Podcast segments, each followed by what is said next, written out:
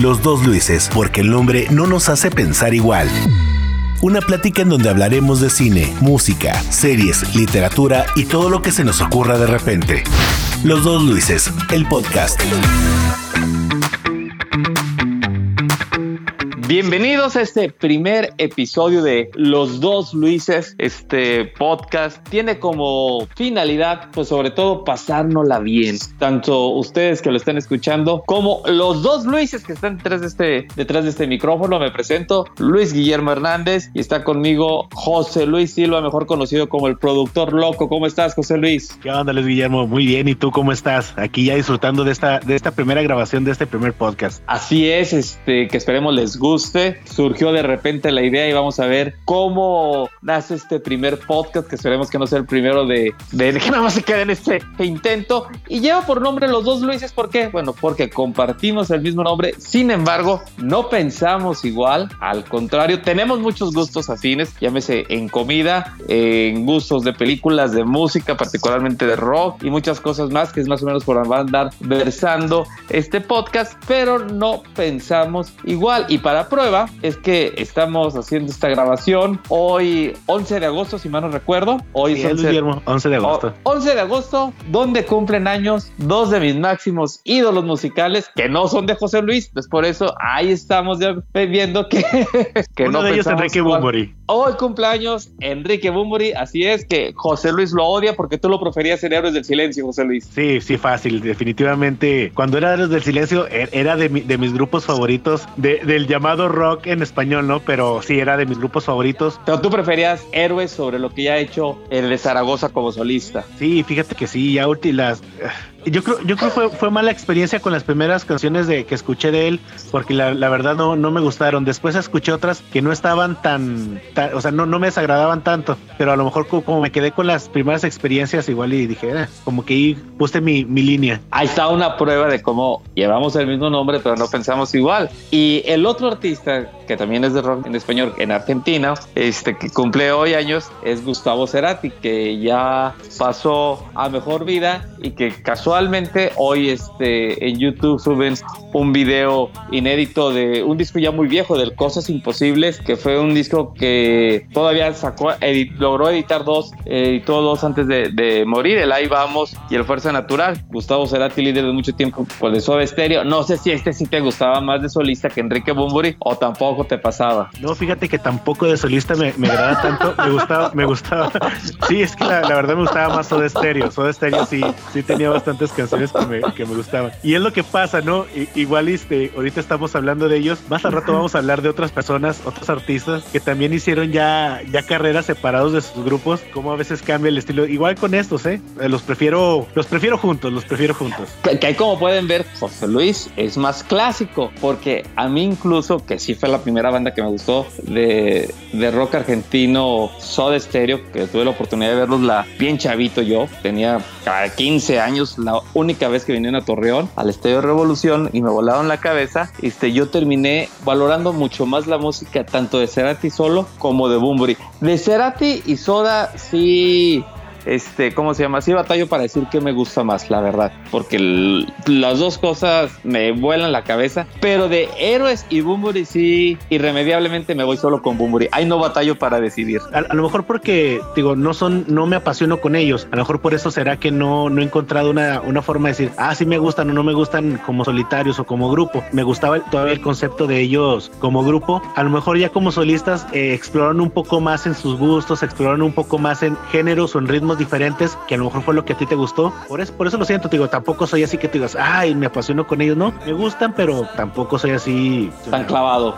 Sí, pero sí, a, mí por eso precisamente me gustaban porque llegaron a explorar otras cosas, Bumburi más el, digo, este será tiene electrónico y Bumburi ahora sí que más en el arrabal. Pero ya que estamos hablando de música y de rock, pues habíamos decidido este, en este primer podcast abordar dos temas de uno de música y uno de cine. Vamos a empezar con música porque recientemente, apenas el viernes, lanzaron en plataformas eh, digitales la nueva rola de Guns N' Roses, ya por nombre Absurd, este, que fue es la primera rola que hace la formación original de esa formación. Este, bueno, ni tan original porque no está Easy Strandling, que era el guitarrista original, ni está el baterista original tampoco, pero bueno, está Slash, Axel Rose y Duke McKagan este, lanzaron esta rola apenas el viernes y bueno, por ahí vamos a estar escuchando de fondo algo de esta rola que, híjole, a ver, la neta, a mí no me gustó, pero no sé a ti, José Luis. No, definitivamente, vaya que esta canción es como su nombre, no es absurda, realmente es, un, absurdo la, canción que sacaron Guns N' Roses. Híjole, es, que igual, por ejemplo, aquí yo sí soy más, más eh, fan de Guns N' Roses. Yo creo que fue de los primeros grupos con los que me empezó a gustar el, rock. Pues ya sabes, un rock medio ligerón, fue Guns N' Roses, Aerosmith. Y vaya que te quedas con la imagen de, ese grupo, ¿no? De, ese grupo con fuerza, de ese grupo con la voz de, Axel muy, muy reconocible que, que, que en muchos lugares fue reconocido como el mejor vocalista de rock en sus tiempos. lo escuchas ahora y dices, híjole, ¿para qué llegar a, una decadencia de ese nivel? A una decadencia de ese nivel, y es que fíjate que es la primera rola que, la, que lanza esta formación después de 13 años. Este, la, la, la canción, pues en realidad fue escrita, estaba leyendo, en 2001 y nació bajo el título de Zero Words. Este, y iba a estar en este disco que se tardó Axel Rose en grabarlo años y años y de hecho es uno de los discos más caros de la historia, no por tanta producción, sino por todo lo que se tardó en grabar, que es el Chinese Democracy, que apareció en el 2008. sí. Exactamente, en 2008 y que ya no era la formación de Cons. Este, yo no sé qué le habrá metido esta rola tanto a Slash como Top, porque estaba ahí compuesta, qué tanto tendrá ahí, pero fíjate que esta rola es precisamente lo contrario, y no solo en el idioma, sino de lo que platicábamos en un inicio. Y yo te decía en un inicio que, bueno, a mí me gustaba hacer a Bumburi solistas porque notaba una evolución o el grupo igual podía haber evolucionado. Y esta rola yo no noto evolución, la neta. O sea, como que se quisieron escuchar más industriales o no sé, pero a yo no le entendí a la maldita canción. Y casualmente, mi estimado José Luis, aparece a unos días de, la, de diferencia de que Gons lanzara como sencillo el mítico Sweet Child Mine. Porque fíjate, Sweet Child Mine lo lanzaron como sencillo el 17 de agosto de 1988.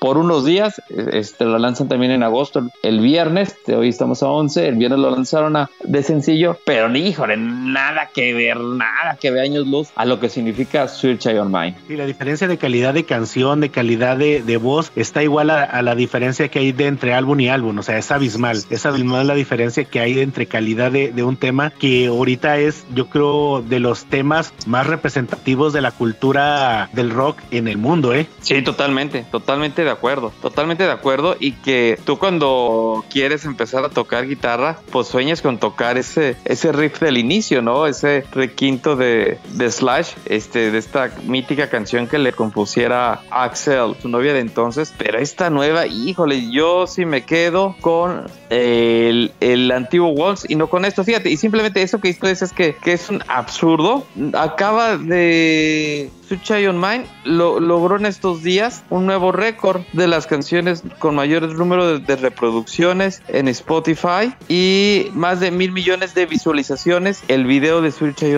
on Mine. aquí, aquí pues te das cuenta de, del éxito que es esta canción, de lo representativa, de creo que cualquier persona que escuche la canción, que escuche ese riff al inicio de, la, de la, canción, con solo escuchar los primeros acordes, luego luego sabes cuál canción es, luego luego le identificas híjole, y, llegar a, esta canción de absurdo, oh, dices, Dios mío, ¿qué pasó, no? ¿Qué pasó? Y, y, pues sí nos quedamos con un absurdo y que podemos decir como que en este primer o segundo round, si contamos la, la plática de los cantantes de rock en español en un inicio, bueno, pues este vamos uno y uno, no en uno que pensamos igual y uno que totalmente pensamos diferente, pero los dos aquí coincidimos que es qué horrible canción. Sí, fíjate, fíjate que a lo mejor si, si Axel no hubiera caído en estos excesos que tuvo eh, cuando cuando, cuando desgraciadamente se, se destruyó ahí la, la banda con, con, sus integrantes originales, a lo mejor él hubiera tratado de hacer otras cosas, le hubiera salido bien. Creo que no es el tiempo, creo que ya, es, ya pasó mucho tiempo de, de su fama. Hay muchos artistas que mantienen la calidad de voz y desgraciadamente los excesos cobran factura, Luis. Y vemos que a Axel le cobraron, pero super factura. Sí, sí, sí, ya, ya dejó de ser este, como ese sex symbol de los 80, del look típico del vocalista galán para convertirse en la tía que todos adoramos visitar cada domingo, ¿no? mira, te voy a hacer una te voy a hacer una comparación con algo mexicano para que más o menos veas cómo lo siento, ¿sí? A ver. Yo yo soy súper fan de José José. y pasó de ser el rey de la canción a lo que fue José José en sus últimos años. Así. así, te lo, así te lo pongo. O sea, más o menos para que te des una idea el cómo me siento de escuchar esa canción.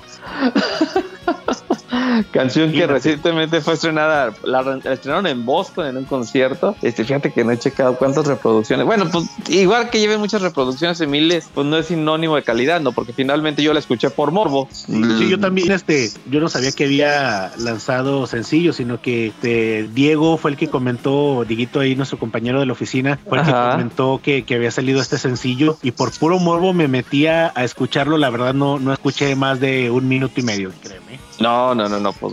Y lleva 1.2 millones de... Ah, bueno, pues sí lleva un buen. Este, pero bueno, la calidad ahí está. ¿A ustedes qué piensan? Oye, y ahorita, momento antes de. Hijo, me van a matar mucho. Este tema no lo traíamos ahí medio planchado ni, ni, ni lo habíamos pensado. Pero a ver, quiero conocer tu opinión, José Luis. Momentos antes de empezar a grabar este podcast, prendí la tele, dije un momento de relax ahorita en la tarde, aprovechando que estoy solo. Y voy a empezar a ver la Liga de la Justicia, la última versión, la de este, este director de la de Zack Snyder. Híjole, nomás de ver cuánto dura, le puse pausa.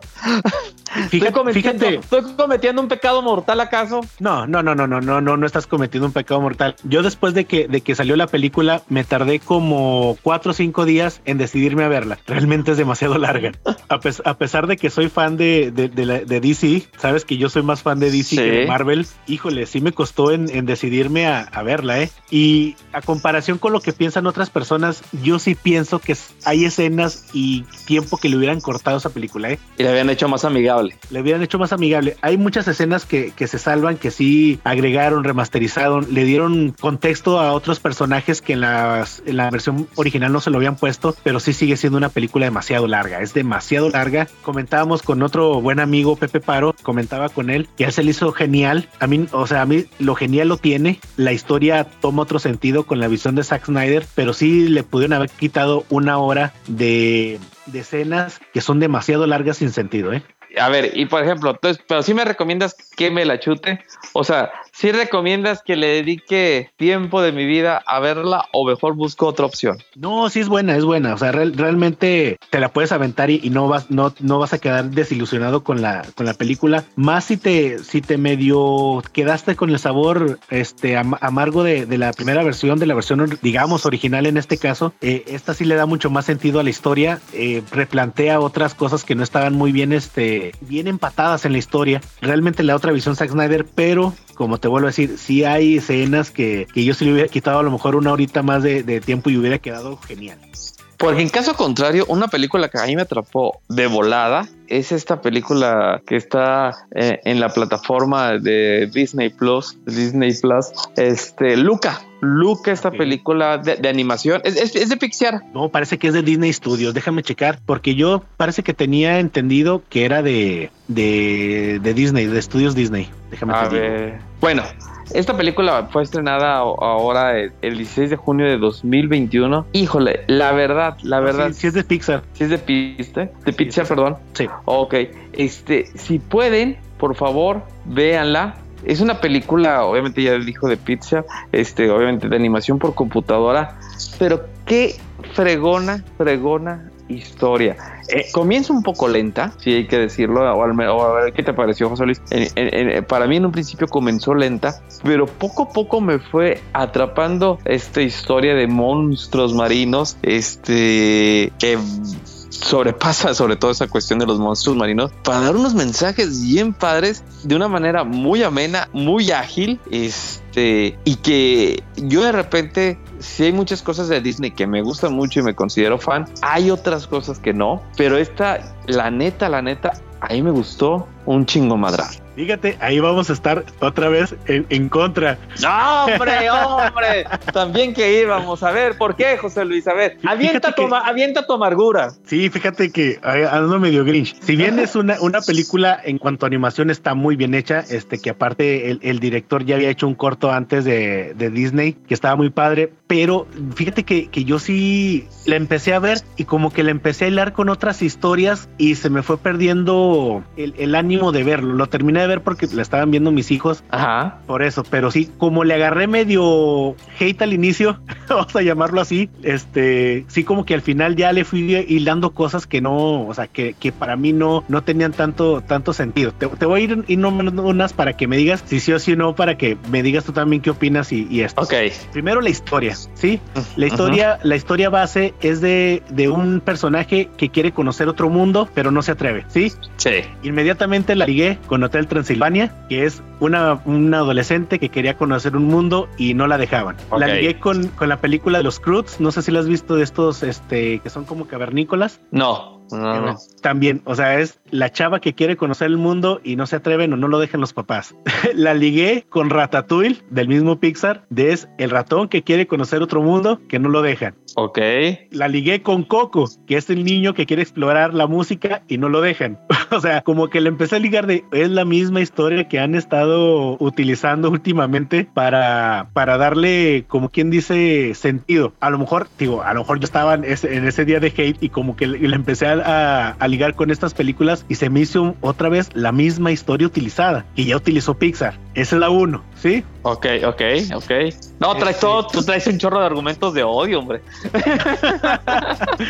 No, es, es que, digo, eh, empecé y, por ejemplo... no A ver, dos, entiendo- dos, dos, dos, dos. Venga, Otra, dos, no, dos. no entiendo por qué no lo dejaban ir a la superficie cuando en la película la abuela dice que ella iba a jugar cartas con sus amigas. Ajá. O sea, ya había un referente de que se podía salir. Claro, sin que te descubrieran, pero se podía salir. Ok, sí, sí, sí, síguele, síguele. O- otra, otra. Este, por ejemplo, no sé, no le encontré sentido a un buen enemigo a- o a un buen némesis en la historia. Primero pensé que a lo mejor iba a ser este el Arcole, el que es el chavito este que compite también en la Ah, sí, carrera sí, por sí. la Vespa. Ajá. Pues pensé que podría ser el padre de Julieta y resulta que no, o sea, que los dos no, no terminan como haciendo ese personaje antagónico fuerte que me diera un sentido a la, a la película. Y luego, por ejemplo, esta, esta última, porque tengo varias, pero ya la voy a terminar con esta. ¿Cómo?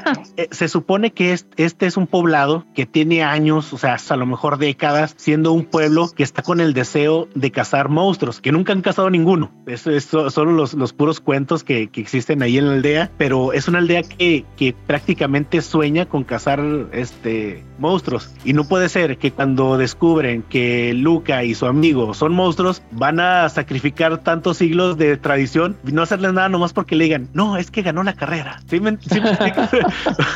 o sea, hay muchas cosas que dices, "Ah", o sea, Ok, ok, ok. ¿Sabes qué? Yo creo, bueno, estaba, mientras estaba escuchando tus, tus motivos de odio y de amargura, este, estaba and- andaba medio grinch, yo creo ese día. Sí, sí, sí. Mira, estaba leyendo que el director, que es Enrico Casarosa, Ujú. este, bueno, ob- obviamente pues italiano, eh, él vivió en, él nació en Génova y se fue a vivir desde los 20 años a Nueva York donde estudió cine y se y ahí entró a trabajar en el 2002, en 2002 a pizzear. Participó en Ratatouille, que la mencionabas, y también participó en Up dentro de la producción, en No las dirigió.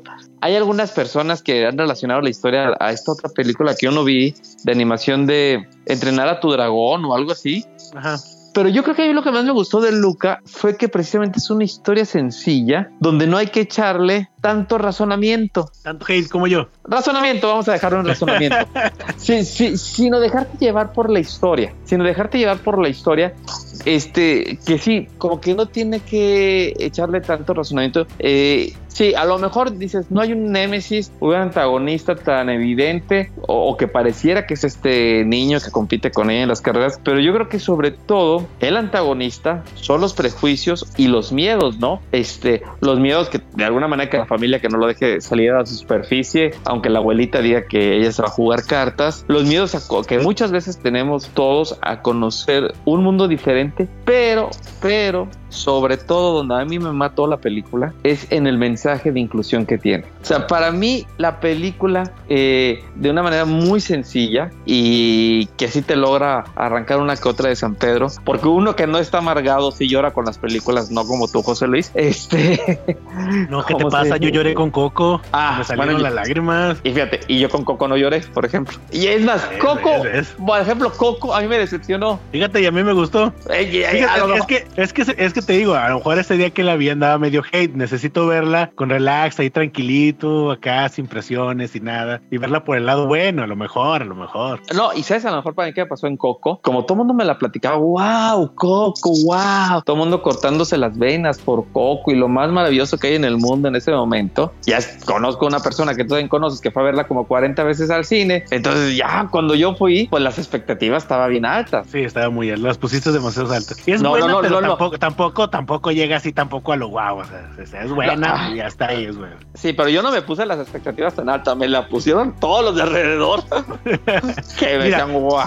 Sí, e, e, y es que lo que te digo, a lo mejor por, por situación, yo como si ligue algunas cosas de, de, la película con mi vida, como que a lo mejor fue lo que, lo que me movió, pero realmente igual te pones a analizar la historia, es una historia muy sencilla, muy común y muy común aquí en México. Es algo que tú digas, ah, wow, o sea, descubrieron el hilo negro de, no. Sí, sí, sí, sí. Y, y, ese, por ejemplo, fíjate, ahorita que mencionas Coco, por ejemplo, es algo padre de Luca también, haciendo ese símil, de que rescatan las tradiciones Coco, obviamente México, digo Luca, una cuestión de, de Italia, pero a mí sobre todo me llegó mucho ese mensaje de inclusión, de que el niño diferente finalmente terminas siendo aceptado. Todo un pueblo acepta a esos monstruos marinos. No me importa que le esté spoileando. Este, si ustedes no la han visto, pues mal por no, haberla visto. Ya, ya, ya, ya es bastante tiempo como para estarle spoileando. No sé. Exactamente. Ya, tiene, ya tiene mucho en la plataforma como para que no la hayan visto.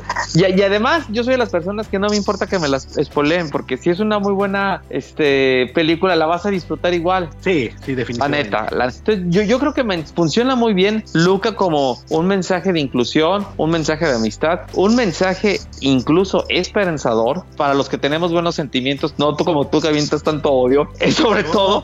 Pero nada más hacia, hacia, esta película. Ok, ok, bueno, ya. Sobre todo en estos momentos de pandemia. Entonces se me hace como, fíjate que las dos apuestas que han lanzado en streaming este, Disney en función de animación va mucho en este tenor, ¿eh? Como que agarraron mucho el timing de pandemia y muy, muy, mucha historia esperanzadora que te inspire también y te motive, ¿no? Como la de Soul. Que... la, de Soul es increíble. Esa sí te lo puedo decir. Es una historia muy buena, muy buen pensada, con muy buenos argumentos, con muy buena música. Sobre este, todo. Y sí, y sí, digo, es, esta para que veas si me atrapó. A lo mejor andaba de buenas el día que la vi. No, ¿sabes también? Que ahí sí te lo concedo, que la premisa de Soul es muy diferente a la de Luca, pero no en, función de las dos películas, sino que la premisa de Soul sí es más innovadora. Sí es una historia que no nos han contado tanto antes como Luca, que sí te lo concedo, sí puede ser una historia que ha sido contada muchas veces. Que obviamente nadie va a inventar el hilo negro, ¿no? Todas las historias en literatura, cine demás, canciones, van a ser de amor y desamor, por decirlo. Aquí el detalle es que no es lo mismo el amor y desamor cantado por José José que por José Alfredo Jiménez. El chiste es cómo se cuentan esas historias, cómo, cómo lo van a, a, transmitir los mensajes. En ese sentido, Soul sí es una historia pocas veces contada o la premisa es poco, poco veces flotada. Lucas sí es una premisa, vamos a decirla, eh, más este, común o más este, recurrente, sería la palabra, pero a mí sí me encantó. O sea, sí, sí las dos me han encantado mucho y se me hace que en ese sentido eh, Disney le ha agarrado bien el timing en el sentido de lanzar en streaming películas esperanzadoras, sobre todo en, tiempos de pandemia que nos ha agarrado todo el mundo bajoneado, nos ha provocado bajoneos de todo tipo por estar viendo una realidad totalmente inédita que ni en nuestros peores sueños nos habíamos imaginado. ¿eh? Sí, y, y, más que nada por, para el público, ¿no? Que va dirigida. Va dirigida para niños que son los que principalmente están viendo estas películas. Digo, a lo mejor yo la vi con esa visión porque y ya estoy grande, tengo a lo mejor pues ya, ya uno, uno, tiene metido ya, ya, en la cabeza diferentes prejuicios, diferentes posturas, y a lo mejor por eso las la tomas de una cierta manera. Pero estos tipos de temas, por ejemplo, como tú la viste, ¿no? Muy vista a la ligera, muy vista eh, con, los, con los mensajes que, que, ya habías comentado, creo que es muy buen mensaje para los niños, de, de, donde también ahora se les debe inculcar mucho lo que es la inclusión, de respetar a los demás, independientemente de las condiciones que tengan. Y, y vaya que eh, Pixar y Disney le están haciendo muy bien en ese sentido. Sí, bastante bien, bastante bien, creo que funcionan muy bien. Este, y pues bueno, podemos decir que en estos tres temas sí quedamos este, dos de acuerdo o, o sí, no, pues dos, dos en acuerdo y uno totalmente en desacuerdo. El otro sí, tío, bye. Bye bye Guns N' Roses. Este, Sí, este no, sería. bye, bye, bye. Me quedo con Guns de los 90s, 80s, sí, definitivamente. Ahí está. Pues bueno, este sería nuestro primer episodio. Así vamos a estar platicando diferentes temas, este, una vez por, por semana. Hoy fue de rock y, y de películas, otro día va a ser de literatura, otro día es de tecnología, que el productor es muy bueno, es máster en tecnología, carros, este, y todo lo que se nos vaya ocurriendo. Ay, de vez en cuando política, porque ya está muy choteada la política en todos lados. Sí, sí, sí. Sí, no, esos temas ya son muy recurrentes y nada. Algo tranqui, algo tranqui de, de que podamos debatir también posturas, porque de eso se trata, ¿no? Se trata de ver de qué te gusta, qué no te gusta y el decir por qué. Porque también decir que no te gusta algo sin fundamentos, pues no, no tampoco es válido. Exactamente. Y sobre todo en ese sentido, pues dialogar, porque finalmente vivimos una época donde las redes sociales se nos olvida el diálogo y más allá de la carrilla, en las redes sociales sí muchas veces se tira puro odio por tirar puro odio. Tan como yo cuando llego de malas, o sea, puro hate, puro hate, puro hate. Pero no, o sea, la, verdad, la verdad es que eh, esto pasa en la vida normal. Hay veces que andas de, malas y, y, y tiras que a todo sin motivos, lo cual es, este, digo, a veces hasta entendible por el, por el estrés que se está viviendo ahora por la pandemia, por el trabajo, por la familia, y pero no, o sea, digo, hay que ver siempre los matices y para que vean de que el nombre no nos hace que pensemos igual. Así es, este fue el primer episodio de los dos Luises. Muchas gracias, José Luis. No, gracias a tú, Luis Guillermo, y esperamos, invitamos a toda la gente que nos escuche la próxima semana, que ya tendremos otros temas de qué estar dialogando. Hasta luego. Hasta aquí la charla del día de hoy. Los esperamos el próximo capítulo con otra entretenida plática. Los dos Luises, el podcast. Hasta la próxima.